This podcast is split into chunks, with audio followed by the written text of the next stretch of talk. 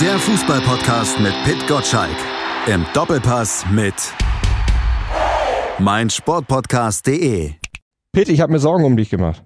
Warum hast du dir Sorgen gemacht? Denn man kann sich gar keine Sorgen um mich machen, weil es mir richtig gut geht. Das ist schön. Ähm, äh, meine, ich hatte über die beiden Feiertage hatte ich einen Tag Corona, da war es schon wieder weg, hat er schon ist schon geflohen und so konnte ich mich darauf konzentrieren, mit dem FIFA Pitch Newsletter wieder loszulegen im neuen Jahr. So. Nicht mal also Corona hältst mit dir aus.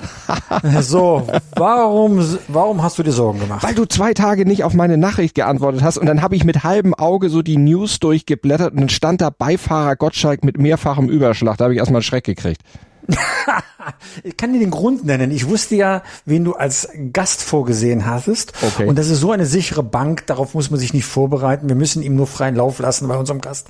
Das ist so ein erfahrener Kerl, der wird sowieso hier die Show wuppen hier. Da haben wir gar kein, haben wir gar nichts zu tun und ich schon mal gleich gar nicht. Und den stellen wir gleich vor. Vorher muss ich vielleicht für alle, die sich da mit der Meldungslage nicht so auskennen, sagen, welcher Gottschalk mehrfachen Überschlag hatte. Timo Gottschalk, der Rallye Dakar Teilnehmer aus Deutschland. Ihm geht zum Glück aber gut, auch wenn er ausgeschieden ist bei der Dakar. Aber ich habe im ersten Moment gedacht, oh Gott, Pitt, aber dann schriebst du mir ja und dann war ja auch alles wieder gut. Und dann wusste ich, dass wir den Podcast heute durchziehen können mit, und du hast ihn schon eingeleitet, unserem Gast mit Patrick Strasser, FC Bayern und DFB-Reporter, unter anderem für die AZ München, für das Redaktionsnetzwerk Deutschland, für die Berliner Morgenpost und auch für die Schwäbische. Hallo Patrick. Hallo, Grüße aus München. Ein Tausendsasser. Mit, mit, so einem Attribut, mit so einem Attribut erfahren, erfahren, da wird man dann immer so alt gemacht. Aber ich nehme es gerne an. naja, erfahren ist doch auch wichtig. Es gibt doch auch junge Menschen mit Erfahrung. Wenn man früh angefangen hat, dann ist man auch erfahren. ja, ich erinnere mich nur das noch kurz. Äh, beim äh, letzten Spiel der Bayern in Wolfsburg fragte mich ein Kollege, äh, weißt du, wo es hier zur Mixzone geht? Du warst doch sicher schon 50 Mal hier. vielleicht, war ich da, vielleicht war ich da etwas, sah ich da kurz vor Weihnachten etwas überarbeitet und übermüdet aus, aber gut. Äh, die Frage ist, nimmt er wieder feste Nahrung zu sich nach dieser Bemerkung? ja, vielleicht hat er einen verbalen äh, kleinen Magenschwinger bekommen, aber nein, nein, ich habe ihm geholfen. Netter Kerl. Netter Kerl. so soll es sein. Du hast es mit Humor genommen. Wir müssen, wenn wir auf das Wochenende vorausblicken, natürlich auch erstmal noch ein bisschen zurückblicken, denn die Woche, die begann ja mit einer ziemlich traurigen Nachricht mit dem Tod von Franz Beckenbauer. Pitt hat ihn schon im Newsletter natürlich gewürdigt. Alex Steudel hat auch Anekdoten aus seiner Zeit und seinen Begegnungen mit Franz Beckenbauer niedergeschrieben. Patrick, du als Bayern-Experte bist ihm ja wahrscheinlich in deiner journalistischen Tätigkeit bei den 50 Mal, die du in der Mixzone dann auch schon warst, sicherlich auch ein, zwei Mal begegnet. Ja, ja, das des Öfteren und das immer diese, diese Lässigkeit von Franz Beckenbauer, dieses, ähm, dieses so zu tun, als wäre er doch überhaupt nicht der Wichtige. Also immer wenn man auf ihn gewartet hat oder bei einem Termin, ähm, äh, sich noch die Beine in den Bauch gestanden hat, äh, es kann ja auch, in welcher Funktion auch immer, dann kam er dann heraus und sagte, ja, was wollt ihr denn jetzt noch von mir? Wegen mir seid ihr alle da geblieben. Also das hatte immer dieses, dieses charmante, lässige und der auch nie von oben herab. Und dann hat er ja trotzdem bereitwillig Auskunft gegeben. Also all die Treffen habe ich in besser Erinnerung. Das war immer wunderschön. Und es war ja auch, so ähnlich als Thomas Tuchel heute auch gesagt, wenn man ihn im Grunde kaum kannte und nicht wirklich persönlich nahe stand, hat er einem ja immer das Gefühl gegeben, in einem ganz kurzen Gespräch, man würde sich schon lange kennen, weil er einfach so direkt und charmant war.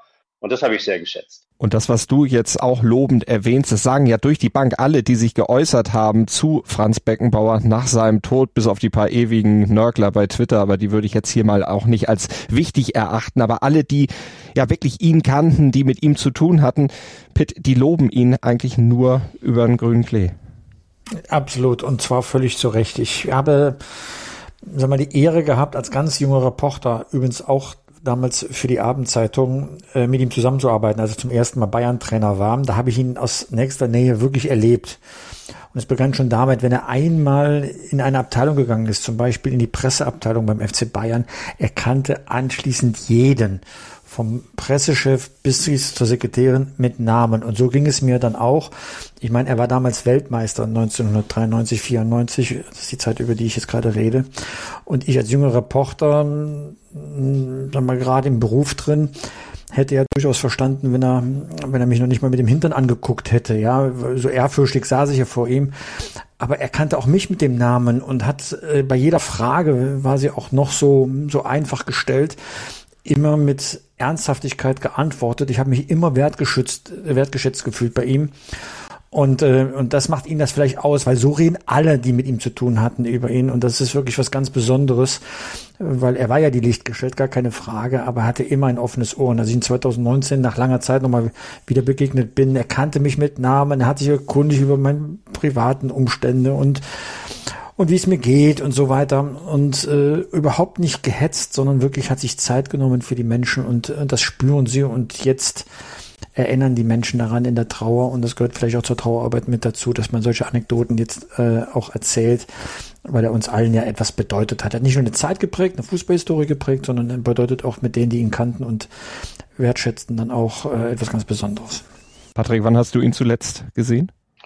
Ich bin nicht so ganz sicher, aber ich denke, das war kurioserweise in Shanghai im Jahr 2015, habe ich nochmal nachgeschaut.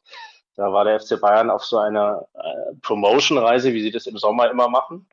Und ich hatte schon Wochen und Monate über Markus Höfel und Beckenbauers Management um einen Termin gebeten, weil ich am Gerd Müller Buch gearbeitet habe damals, ähm, an dieser Biografie zusammen mit dem wunderbaren Udo Muras, ihr kennt ihn. Mhm. Und ähm, dann ergab es sich eben, dass während dieser äh, Promotion-Reise, Beckenbauer hatte dort Termine, war er auf dem Golfplatz und irgendwo irgendwann sagte immer Markus Höfel, kannst doch einfach vielleicht für eine halbe Stunde zu uns zum Mittagessen dazukommen, vielleicht machen wir auch eine Stunde draus und dann reden wir schön über den Gerd Müller. Und ähm, ich kam dahin, es hat alles geklappt. Ähm, war natürlich wie immer, wenn Franz Beckenbauer irgendwo in einem Restaurant oder so auftauchte, waren plötzlich 20 Kellner da, obwohl da nur 10 im Moment gearbeitet haben. Es war ein bisschen Trubel. Ähm, wir waren in einem, einem, separaten Raum und Markus Höfel hat äh, noch ständig telefoniert, irgendwas organisiert und Beckenbauer überflog so diese Speisekarte, saß mir gegenüber am Tisch und äh, wirkte so ein bisschen ratlos und so aus dem Nichts, wir hatten uns vorher natürlich begrüßt und so, wir kannten uns und aus dem Nichts blickte er so über den Rand seiner Brille, sah mich an und sagte, was nimmst denn du? und ich war, ich war in dem Moment so geschockt, weil ich hätte mir das nicht angemaßt. Wir haben uns auch nie geduzt.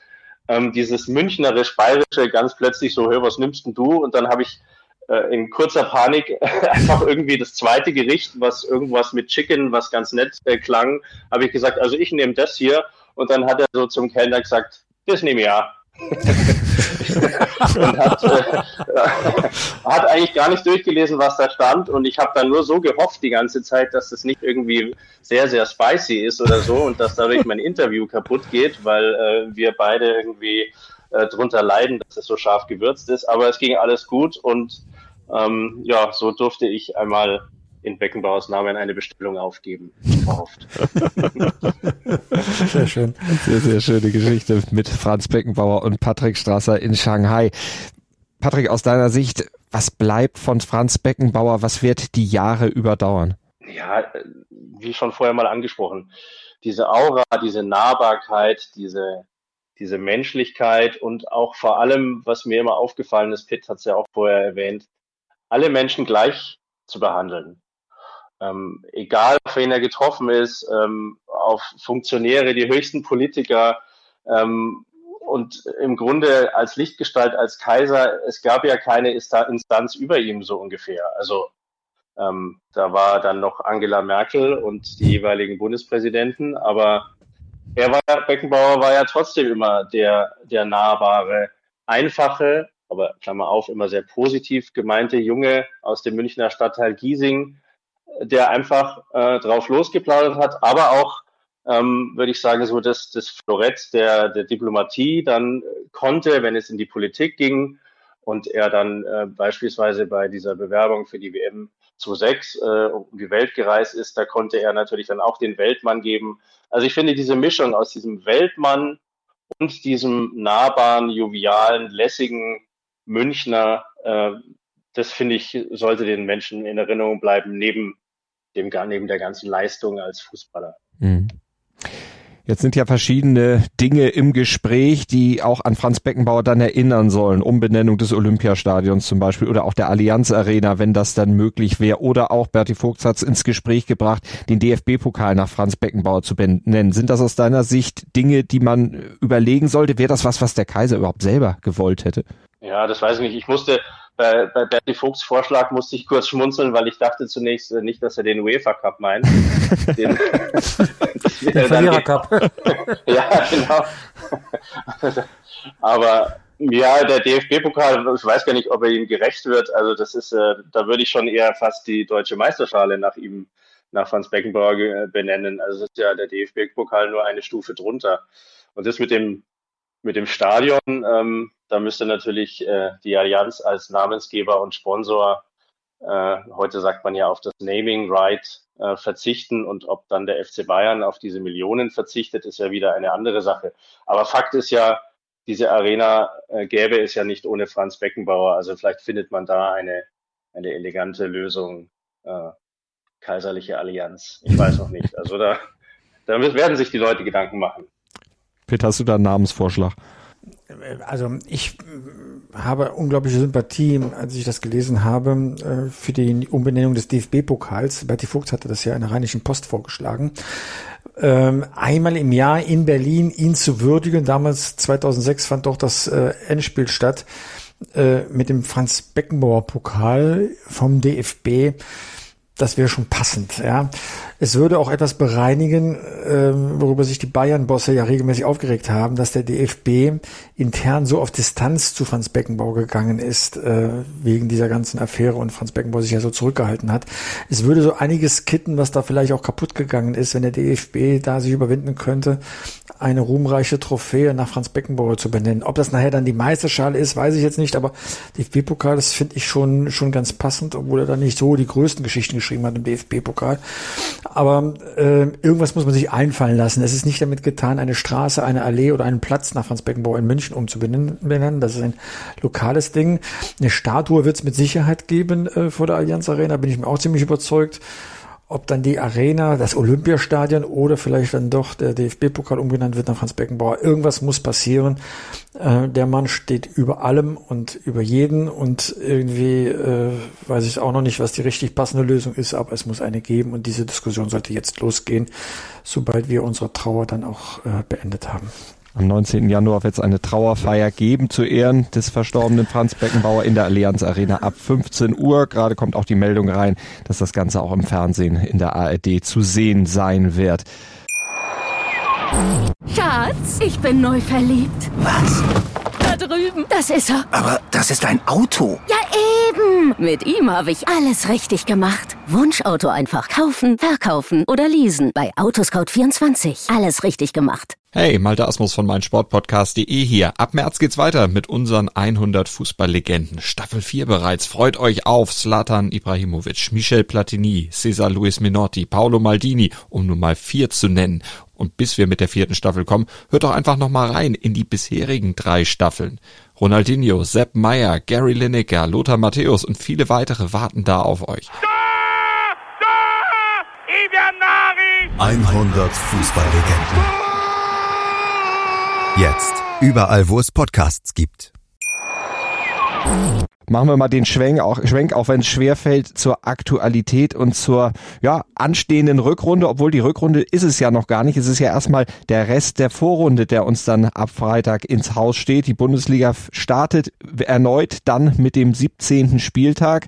Und ja, mit dem Duell der Bayern, Beckenbauers Bayern gegen Hoffenheim zu Hause. Jetzt haben die Bayern, Patrick, du als Bayern-Reporter hast das verfolgt, äh, sich ja für die Winterpause ein bisschen was vorgenommen. Die wollten personell noch ein bisschen nachjustieren, was ja auch sein musste angesichts des doch sehr dünnen Kaders der Bayern. Jetzt haben sie, stand jetzt äh, mit Eric Dyer, zumindest mal einen Innenverteidiger, der vielseitig verwendbar ist, äh, verpflichtet, aber der auch mit relativ wenig Spielpraxis kommt.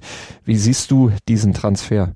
Ja, ich bin da schon ein bisschen skeptisch. Ähm, natürlich äh, ist es mal so, dass Thomas Tuchel zufrieden sein wird, ähm, dass er numerisch noch eine Alternative hat. Und er hat ihn heute auf der Pressekonferenz als äh, Spezialisten in der Innenverteidigung bezeichnet. Den brauchen die Bayern, da ja äh, Min Jae Kim beim Asien Cup äh, bis Anfang Februar womöglich äh, weilt. Aber Dyer hat, du hast es angesprochen, keine Spielpraxis, ähm, kommt in ein neues Umfeld, neues Land, andere Sprache, andere Liga, diese Themen, die ja Harry Kane wunderbar gemeistert hat, aber das muss ja nicht heißen, dass Eric Dyer das auch gelingt. Ihm könnte ja äh, der Einstand leichter fallen, da eben Kane schon da ist und ihm, ihm helfen kann. Ähm, aber ich sehe daher jetzt nicht im Vergleich zu Upamecano und äh, Delicht äh, wirklich vorne. Also ich glaube, dass der erstmal so ein Ergänzungsspieler ist und sich da mal zurechtfinden soll und mal reinarbeiten.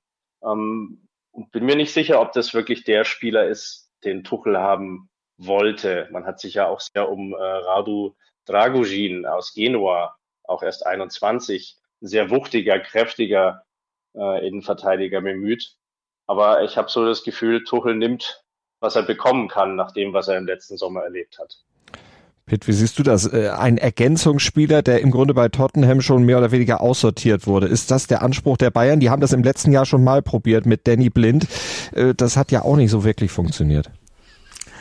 Ähm, Patrick kommt gerade durch, dass man froh sein muss, was man gerade kriegt. Und wenn es ein Ergänzungsspieler ist, ist das erstmal ganz gut. Aber einen großen Sprung mit jemandem, der Stabilität bringt, womöglich sogar eine neue Nuance in die Spielweise FC Bayern, das ist das, was ich dann schon noch vermisse. Eigentlich braucht man jetzt noch mal einen Kaliber, äh, Thomas Tuchel hat das ja im Verlauf äh, der Hinrunde, vor allem im Sommer, äh, sehr ausdrücklich gesagt, dass er sich auf der Position im Mittelfeld etwas, etwas wünschen würde. Bisher gibt es da nichts, sondern es geht nur darum, Lücken zu schließen. Und Lücken zu schließen ist im Wintertransfer eigentlich zu wenig. Ich bin aber auch überzeugt, dass da noch was passieren wird. Die Bayern werden noch jemanden aus dem Hut zaubern, der, der etwas einzubringen hat in dieser, in dieser Mannschaft. Das kann noch nicht alles gewesen sein. Das glaube ich nicht. Ja, das, das denke das denk ich auch, wenn ich da reingrätschen darf. Aber ich bin mir nicht so sicher, ob sie wirklich auf der Sechser-Position oder im Mittelfeld etwas machen. Äh, das konnte man vielleicht ein bisschen raushören heute, als Tuchel gesagt hat, dadurch, dass sie jetzt äh, Dyer äh, als Alternative im Kader haben, äh, wird Leon Goretzka, Zitat, wieder frei fürs Mittelfeld. Und ähm, Kimmich ist ja auch noch da, wenn zwar ja irgendwie quasi angeschlagen und nicht super akzeptiert von Tuchel, aber es gibt Kimmich, es gibt Goretzka, es gibt Guerrero, der ja fast die ganze Hinrunde gefehlt hat und so langsam rangekommen ist. Und es gibt den für mich sehr starken und bemerkenswerten Alexander Pavlovic, den, den 19-Jährigen, dem man diese ganze Last jetzt nicht aufbürden darf. Aber das sind schon mal vier. Konrad Leimer ist auch noch da. Also ich habe das Gefühl oder habe auch so rausgehört, wenn man sich so umhört, ähm, dass äh, die eher noch jemand suchen, der äh, in der Defensive ähm, auf rechts, also Rechtsverteidiger und Innenverteidigung spielen kann. Jemand wie eben Nordi Mukiele von äh, PSG äh, und der Palinha, der Portugiese, der letzten Sommer ja schon fast da war. Ich denke, der ist ihnen zu teuer. Also 65 Millionen für einen, der dann vielleicht doch nicht ähm, Kimmich oder Goretzka, Guerrero, Pavlovic, Leimer verdrängt. Ich glaube, das riskieren sie diesen Winter nicht. Aber wäre es nicht, wirklich einfacher, man setzt den Kimmich einfach nach rechts in die, in, äh, in die Außenverteidigung, dann hat man Ruhe beim FC Bayern, weil genug äh, Ausstattung hat man ja im Mittelfeld, man hätte Ruhe in der Nationalmannschaft, auch da ist die Auswahl noch größer. Wäre das nicht die einfachste Lösung für alle? Alle sind doch überzeugt, dass er rechts am besten spielt. Oder wie siehst du das? Ja, ich, der bräuchte schon noch mal wieder eine gewisse Zeit. Ähm, vielleicht bräuchte es so einen einen quasi öffentlichen Schulterschluss von äh, Thomas Tuchel und Julian Nagelsmann, dass sie so beide sagen, okay, wir haben uns wir haben mal eine Dreierkonferenz gemacht mit dem Joshua und er spielt jetzt Rechtsverteidiger. Das soll er bei der EM spielen und deshalb darf er die Rückrunde auch bei Bayern sich da schon drauf vorbereiten. Klar, das ist, das ist eine Möglichkeit, aber man muss ja auch mal sehen, es wäre schon ein ziemlicher Downgrade für Kimmich. Also aus dem Mittelfeld abgezogen, in der Nationalmannschaft aus dem Mittelfeld abgezogen, Kapitänsbinde an Günduan und dann wieder zurück als Rechtsverteidiger. Ähm, das macht natürlich was mit dem Spieler und mit dem Gefüge in der Mannschaft. Und er hat ja auch Goretzka als guten Kumpel und, und Gnabry. Also das ist schon sehr diffizil, ob man jetzt, äh, Pitt, wie du es sagst, ob man sagt, lass den doch einfach rechts da spielen. Ähm, da könnte natürlich schon auch sein, seine Leistung leiden, weil er sich eben äh, zurückgestuft fühlt. Und das, ja, das, nur wenn er sich hundertprozentig damit identifiziert und ihm vielleicht auch Julian Nagelsmann sagt, ähm, so machen wir es, weil ich will dann Toni Kroos und Günduan und wen auch immer noch Goretzka in meinem DFB-Mittelfeld haben. Wenn er diese Rolle akzeptiert, kann es funktionieren. Aber es ist natürlich schon sehr, sehr delikat im Sinne der Hierarchie und des Selbstverständnisses von Kimmich. Aber da würde ich jetzt mal etwas spöttisch rangehen. Äh, welche Leistung soll denn darunter leiden? Es ist ja genau der Punkt, dass er die Chance im Mittelfeld, ja. sich da einen Namen zu machen, äh, zu einer Figur raufzuwachsen, eben nicht genutzt hat.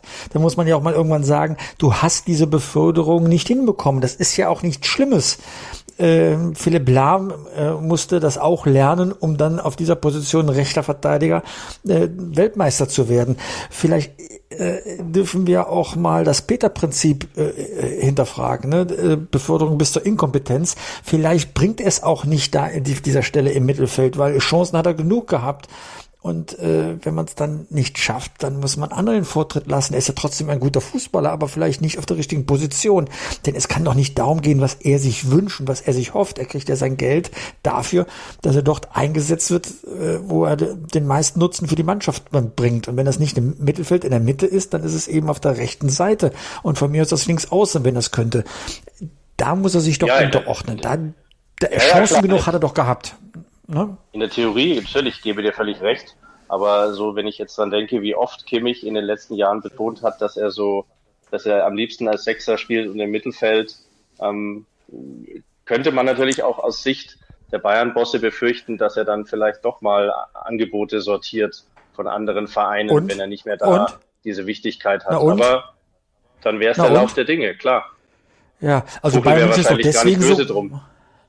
So, also so, äh, äh, Bayern München ist doch deswegen auch groß geworden, weil es dort keine heiligen Kühe gibt, die man nicht schlachten kann. Ne? Also notfalls ja. geht er dann halt und dann kommt halt jemand anderes zum FC Bayern. Er ist doch nicht größer als der Verein. Das stimmt, das ist klar. Ja. Aber es wird eine sehr spannende Personalie jetzt über die, über die Rückrunde. Dafür sind wir ja Reporter geworden, dass wir spannende Themen haben. Ne? So. Und Unruhe reinbringen bei den Bayern. Ja, ja, ja, ja, du schon wieder, Verschwörungstheoretiker, ne? Ja. Äh, du hast die, die Ironie nicht mitgekriegt. Wenn sich die Fachleute unterhalten, Malte, hör zu, lerne fürs Leben und versuche daraus die richtigen Schlüsse zu ziehen, ja? Ich bin doch dafür ah, da, hier zu sticheln und die wirklich guten Sätze rauszukitzeln bei euch. Siehst, siehst du, Patrick, deswegen habe ich diesen Urlaub gebraucht. Ich musste mich von Malte erholen. Nur deswegen mache ich ein paar Tage frei. Ich bin doch der Sechser, der euch einsetzt. Du kannst mich doch nicht auf rechts außen schieben, zumal ich da sowieso nichts verloren habe. Da stehe ich ganz weit weg. Ich bin ein Mann der Mitte, immer gewesen. Aber jetzt driften wir ja ab. Ja, das, ja. das ist ein gefährliches Terrain. Ja. Bleiben wir beim Thema Fußball, bleiben wir bei den Bayern. Was glaubst du denn, wie wichtig ist denn diese Wintertransferperiode jetzt? Äh, wenn da jetzt nichts mehr passiert, sind die Saisonziele der Bayern, ist dann auch Thomas Tuchels Job gefährdet? Patrick? Ja, der hängt natürlich wieder mit den Ergebnissen zusammen. Also Champions League, Lazio Rom, Achtelfinale muss, müssen sie durch. Und dann Viertelfinalauslosung, da geht's dann schon darum. Ähm, äh, daran wird Thomas Tuchel gemessen. Und er darf natürlich jetzt auch nicht der Trainer sein. Das ist ihm, okay, da konnte er nicht so viel dafür. Er kam äh, Anfang April und dann wurden sie mit viel Dusel und Glück und äh, Dortmunder Hilfe deutscher Meister. Aber er darf natürlich jetzt auch nicht der Trainer sein, bei dem die Meisterserie reist. Aber das würde ich jetzt nicht wirklich davon abhängig machen, ob jetzt noch Nordi Mukiele kommt oder noch ein anderer. Ähm, es hängt schon damit zusammen, wie er diese Mannschaft äh, zusammenstellt und auf Kurs bringt und wie er dann eben im Champions League Viertelfinale oder sogar Halbfinale performt. Also das, das sind die wirklichen Gradmesser aus meiner Sicht. Schatz, ich bin neu verliebt. Was? Da drüben. Das ist er. Aber das ist ein Auto. Ja, eben. Mit ihm habe ich alles richtig gemacht. Wunschauto einfach kaufen, verkaufen oder leasen. Bei Autoscout24. Alles richtig gemacht.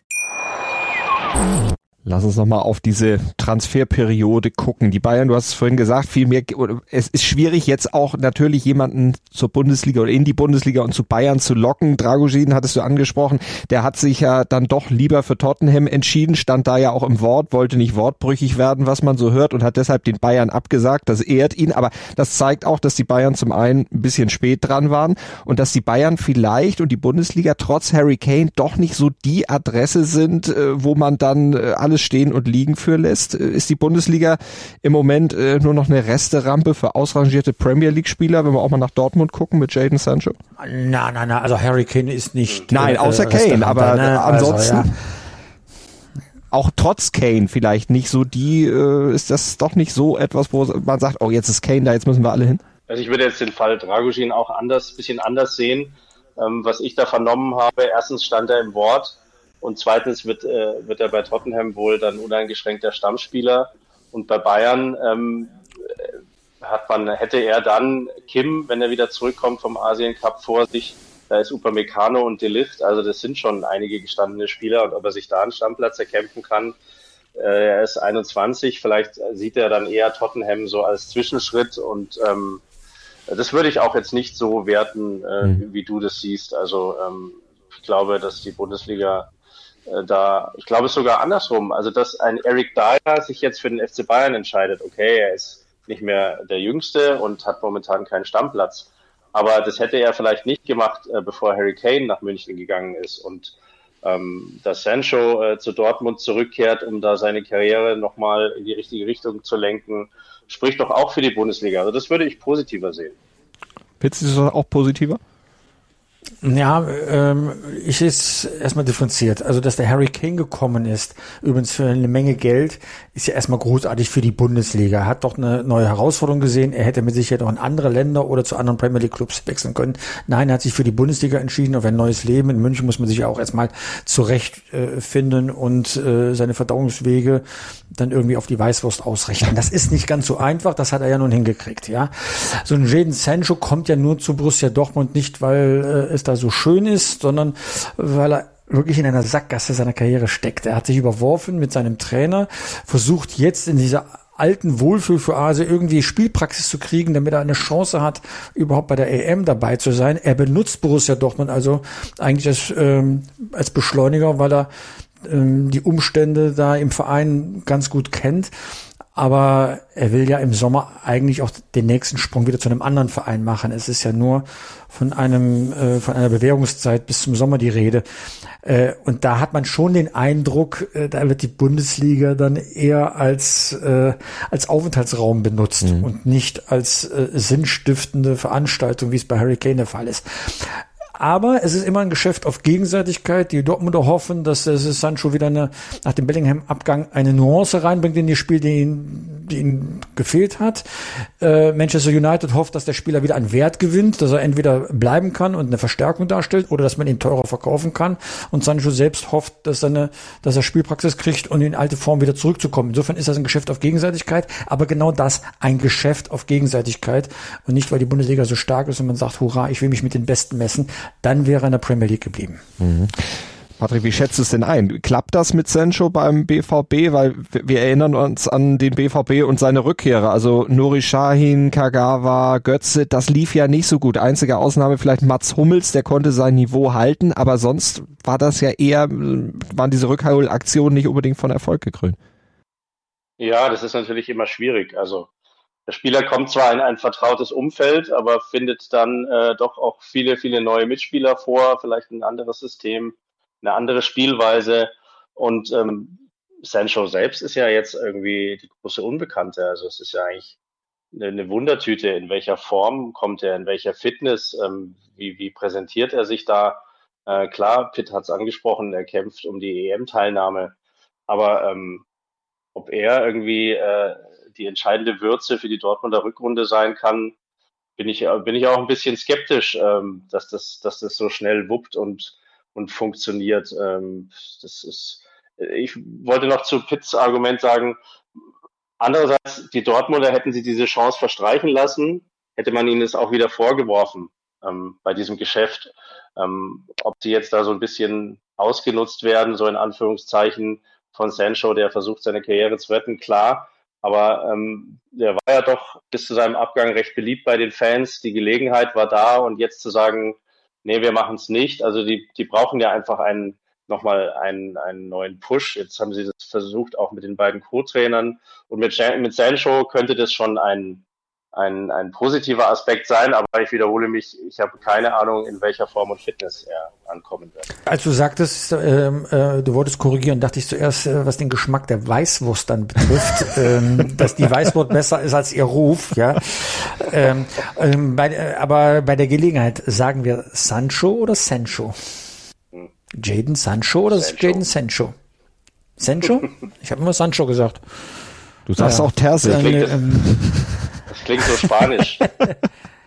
nee, ich sag immer, ich sag immer Malta statt Malte. Ach so, ja, okay. ah. Aber ich korrigiere auch immer alle, die zu mir Patrick sagen. Deshalb. Das, du sagst Patrick. Ja, das ist Patrick, ja irischer, Pat, Patrick Ittrich, der Heilige, Patrick, der Heilige Ittrich, Patrick. Patrick Strasser, Patrick, ja. Der heilige Patrick, darauf können wir uns noch einigen. St. Patrick's Day. ja. Wir sind aber noch nicht bei Grün, wir sind bei Schwarz-Gelb immer noch. Du hattest es eben angesprochen mit Shahin und Bender als, ja, was ist, sind die denn jetzt? Als Co-Trainer von Edin Terzic. Also sind die Aufpasser, sind die Ratgeber? Wie würdest du diese Rolle einschätzen und wie würdest du sagen, ist das überhaupt, enteiert man da mit den Cheftrainer nicht? Ja, irgendwie schon. Also mich erinnert dieser Fall sehr an äh, Carlo Ancelotti, Bayern-Trainer ab äh, Sommer 2016. Das erste Jahr lief ganz ordentlich. Meister, ja klar. Ähm, dann rumpelte es und äh, er war ihnen ja auch zulässig und das Training war auch nicht wirklich hart genug. Und dann hat man ja plötzlich Willi Sagnol als Co-Trainer an seine Seite gestellt zu Beginn der zweiten Saison. Und was passierte wenige Wochen später? Carlo Ancelotti wurde im September, im September 2017 entlassen und äh, Sanyol übernahm, natürlich damals so ein bisschen als äh, Trainer der traurigen Gestalt für nur ein Spiel. Ähm, dennoch, äh, das hatte schon dieses, Auf, dieses Aufpasser-Geschmäckle. Und ähm, ich sehe das beim BVB und Terzic auch äh, sehr kritisch. Also äh, wird der Cheftrainer doch in meinen Augen sehr äh, ja, an dessen Image gekratzt, wenn man dann zwei Leute holt, die natürlich äh, im BVB-Umfeld groß geworden sind und sehr beliebt sind. Aber trotzdem sieht es ja schon irgendwie so aus, als würde man die nächste Generation äh, gleich mal an die Seite holen. Und falls es äh, wirklich eng wird mit der Qualifikation für die Champions League um Platz vier, dass man dann sagt, ja, okay, wir haben schon zwei, die können jetzt auch noch die letzten Spiele machen. Also ich, es ist schon eine gefährliche Gemengelage für Terzic, finde ich. Pitt, wie siehst du das? Schwächung? Also mir fehlte eine Komponente bei der Bekanntmachung, dass der Cheftrainer seine, seine Assistenten ausgesucht hat. Es kam so rüber, als seien sie ihm aufdiktiert worden, als hätte der Verein die geholt. Insofern stimmt der Eindruck, den Patrick Strasser gerade hier so geäußert hat. Ja, habe ich jetzt richtig ausgedrückt, deinen Vornamen? Ja, ich hoffe schon. Ja. Also, ähm, also ähm, ich glaube, der Eindruck stimmt ganz einfach, dass ähm, äh, die, die da hingesetzt worden sind, weil sie etwas einbringen, was der Trainer nicht hat. Und ob das berechtigt ist oder nicht, die öffentliche Wirkung zeigt dann auch, ähm, ihm fehlt was zum Cheftrainer. Und äh, er hat nicht selbst diese Assistentin geholt. Woher soll er sie auch, auch dann nehmen? Ähm, nicht gut für den Cheftrainer, aber er war sowieso schon geschwächt. Ähm, es wurde ja von Revolten aus der Mannschaft heraus gesprochen. Marco Reus ähm, habe mit ihm gebrochen, so war zumindest zu lesen äh, bei Bild. Also das sind alles ähm, Komponenten einer Gemengelage, die sehen nicht gut aus äh, äh für Terzig. Und wenn ich auf die Tabelle gucke, dann auch zu Recht. Ja, die sind nur auf Platz 5 und beim BVB werden sie immer unruhig, wenn die Qualifikation für die Champions League in Gefahr gerät, weil dieses Geld brauchen sie. Und das ist jetzt schon mit dem äh, mit dem Rückstand von sechs Punkten auf Platz 4 das ist schon, schon heikel. Man muss da jetzt äh, wirklich eine Serie mal hinlegen und man will nichts unversucht lassen. Man will ihn nicht ganz rausschmeißen, man möchte ihn aber auch nicht allein lassen. Ähm, boah, das wird ein hartes Stück Arbeit und wir werden es genau beobachten dürfen in der Rückrunde. Ich glaube, ähm, Mario Basler hat schon recht. Er meinte ja, dass äh, tatsächlich nicht mehr äh, Cheftrainer am Ende der Saison bei Borussia Dortmund sein wird. Also ich denke mal, so wird es kommen, weil äh, woher soll jetzt diese zweite Luft kommen, wie schon vor einem Jahr? Also das machst du einmal, aber zweimal, boah, da musst du schon viel Glück haben. Wir werden es beobachten, auch hier im Podcast und natürlich im Fever Pitch Newsletter, Werktag 6.10 Uhr. Wenn ihr ihn abonniert, dann unter feverpitch.de, dann kriegt ihr alle Infos, die Pitt nächtens zusammenstellt, dann morgens so aufbereitet, dass ihr ja quasi morgens schon eine Morgenzeitung auf eurem Handy, auf eurem mobilen Endgerät dann zur Verfügung habt. Zum Kaffeetrinken, Kaffeetassen sind auch ein neues Thema bei Fever Pitch Pit. Ja, stimmt. Ich habe Kaffeetassen herstellen lassen, weil ich weiß von meinen Stammlesern, dass äh, Fever Pitch als digitale Morgenzeitung gern zum Morgenkaffee äh, konsumiert wird. Und dann habe ich die passenden Tassen äh, einfach hergestellt. Wenn man mal auf feverpitch.de guckt, sieht man die sofort entgegenlächeln. Und wer die haben möchte, da habe ich mir ein kleines Verfahren ausgesucht.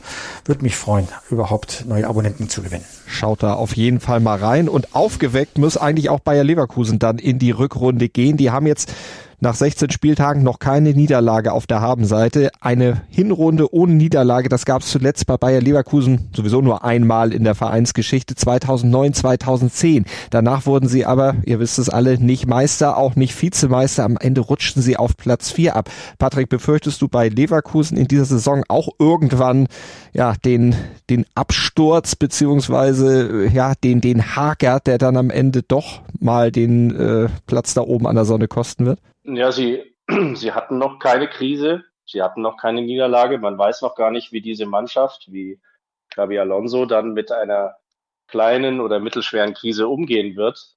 Aber das wird dann der Knackpunkt der Rückrunde. Wenn die mal kommt, wie schnell äh, dreht sich dann wieder äh, die, die Lage und die Laune? Wie schnell kriegt Alonso das eingefangen? Also ich sehe Leverkusen in diesem Jahr als viel härteren Konkurrenten für die Bayern äh, als es die Dortmunder im vergangenen Frühjahr waren.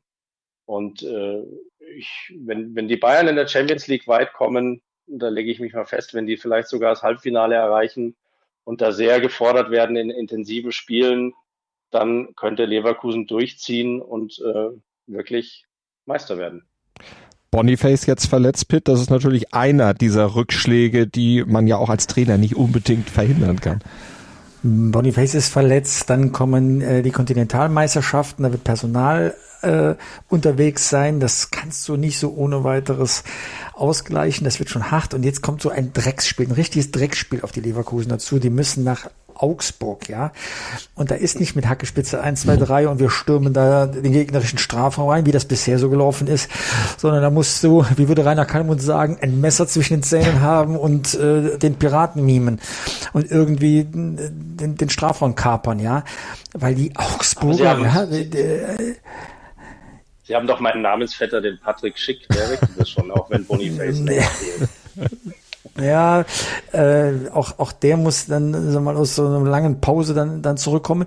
Und die Augsburger, die unterschätzt man so schnell. Ne? Die sind auch wieder auf Platz 11 und damit zum Beispiel vor Borussia Mönchengladbach, vor Werder Bremen, vor Union Berlin. Die sind im gesicherten Mittelfeld mit 18 Punkten. Die wissen, was sie da tun. Und das, und das heißt, es großen Mannschaften richtig schwer machen. Dortmunder wissen davon ein Lied zu singen. Die sind da regelmäßig gestrauchelt.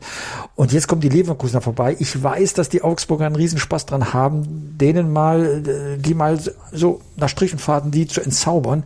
Und deswegen meine ich, das wird ein richtiges Dreckspiel für die Leverkusener. Das wird ein Mentalitätstest. Aber wenn sie das schaffen, dann bin ich zuversichtlich, dass da mehr geht. Aber du musst solche Spiele musst du nach Hause bringen. Da reicht schon kein Unentschieden mehr. Du musst mal so locker so ein 2-0, 3-0 hinkriegen. Vielleicht auch mal ein 3-1, verdammt. Aber du musst durch diese Dreckspiele durch, weil von denen wird es noch ein paar geben von der Rückrunde. Da sind wir gespannt drauf. In der Rückrunde, Patrick, ich darf dich nicht entlassen, ohne einmal in die Glaskugel geblickt zu haben, sonst haut Pep Nein, mich, ich. mach das mit ihm auch noch, ja. Es war so ein nettes Gespräch und jetzt kommst du mit dieser Glaskugel. Ich dachte schon, du meinst in den, in den Weißwursttopf, weil die sind jetzt auch bald bissfertig. Welches Orakel du benutzt, ist mir völlig egal. Schaffen es die Bayern wieder oder wird's Bayer? Oder doch jemand anderes? Ja, ich, ich, ich tippe dieses Jahr auf Bayer Leverkusen. Mit, mit, dieser, mit diesem Einschub, wie ich vorher sagte, wenn die Bayern ähm, in der Champions League äh, weit kommen und ein bisschen, mit ein bisschen Losglück eben im Viertelfinale nicht gleich äh, Man City haben und dann einfach in, in so starken Viertelfinals, die ja dann immer so Woche hinter Woche sind ähm, und im Halbfinale noch, wenn die da richtig gefordert sind, dann rutscht ihnen vielleicht mal noch der ein oder andere raus. in der Bundesliga. Und dazu kommt, äh, ich glaube, es ist der 10. Februar, da ist ja das Spiel in Leverkusen und die sind ja sehr heimstark. Und ähm, also ich äh, sage hier jetzt einfach mal, dieses Jahr macht's Leverkusen. Dann werden wir Punkt. das mal notieren und dich äh, zu gegebener Zeit dann noch einmal damit konfrontieren. Das ist äh, auch in diesem Podcast hier so üblich, dass ich mir Nein, alles das ist bei merke. dir so üblich, nicht in diesem Podcast. Das Ja. bist du, das bist Ich immer schwöre, wieder der, du. der Bumerang ist schon unterwegs. Der, der, der Bumerang, den ich warf, den sehe ich schon, der ist schon und der fliegt schon. Das wird aber bei Ja, den Gästen von- relativ von- harmlos äh, dann wieder gegen sie verwendet. Hart bin ich nur Von mit. Malte über Malta, über, von Malte über Malta zurück zu Patrick. Genau so ist das nämlich. So machen wir es. Patrick, vielen Dank für deinen Besuch im Feverfish Podcast und für deine Einschätzung, Anekdoten und Meinung. Uns auch. Vielen Dank. Dankeschön, Bis zum Patrick. nächsten Mal. Danke dir. Und dir wie immer Gerne, auch vielen danke. Dank, Pitt. Bis dann, ciao, ciao. Schatz, ich bin neu verliebt. Was? Da drüben. Das ist er. Aber das ist ein Auto. Ja, eben. Mit ihm habe ich alles richtig gemacht. Wunschauto einfach kaufen, verkaufen oder leasen. Bei Autoscout24. Alles richtig gemacht. Wie baut man eine harmonische Beziehung zu seinem Hund auf? Puh, gar nicht so leicht. Und deshalb frage ich nach, wie es anderen Hundeeltern gelingt, beziehungsweise wie die daran arbeiten.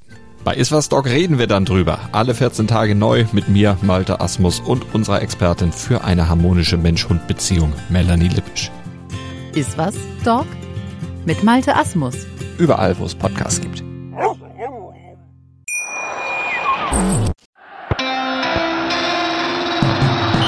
Fever Pitch, der Fußballpodcast mit Pit Gottschalk.